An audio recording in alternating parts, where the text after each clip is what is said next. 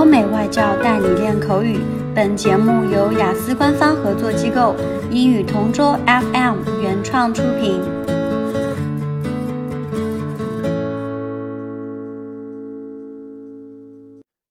This is English Partner Topic Answers recording.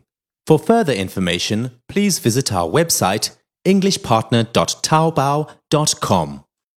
Describe something you do to keep you concentrated. Painting. I love the arts. That's the reason why, after graduating from high school, I majored in art. I believe that art can express a person's emotions and feelings. It can also be the universal language since you don't need to communicate to appreciate it. You just need to understand and be in sync with the artists. I spend almost all my time doing arts. As I mentioned earlier, it is a compulsory class for me, and I need to find inspiration in the simplest of things. I can create art using different mediums. I can use a pen, paper, colors, photography, and many more items. I had a strong liking for art when I went to an art museum in primary school. The school conducted a field trip, and I was inspired when I saw the different paintings and drawings. Also, during the tour, the headmaster helped us do it on our own after his demo. He congratulated me and he said I had a natural talent for art. After that, I convinced my mom to enroll me in a class near my school after regular classes. It was because of this that I mastered the art of concentration. Regardless of whether I am in a crowd or when I am alone, I can create a masterpiece. I can let my wild imagination run, and with a stroke of my brush, I can attract many people, and eventually they will appreciate it.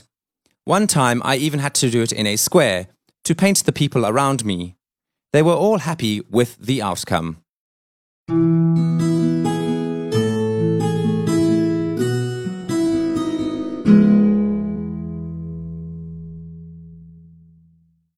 Describe something you do to keep you concentrated. Recite words.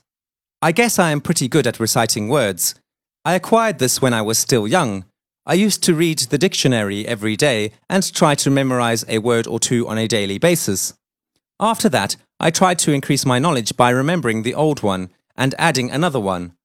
This is a technique that helped me retain information in the quickest way possible.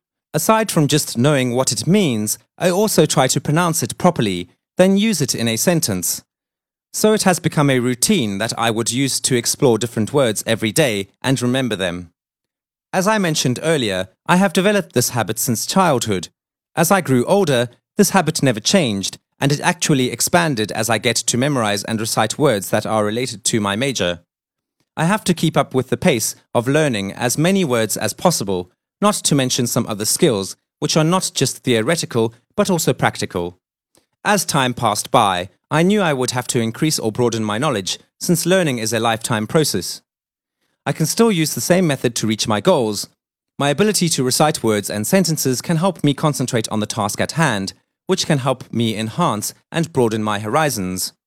As a result, I realized that over a period of time, practice makes perfect. It might be difficult at first, but once you get the hang of it, it's a piece of cake. OK，今天的口语话题就到这里啦。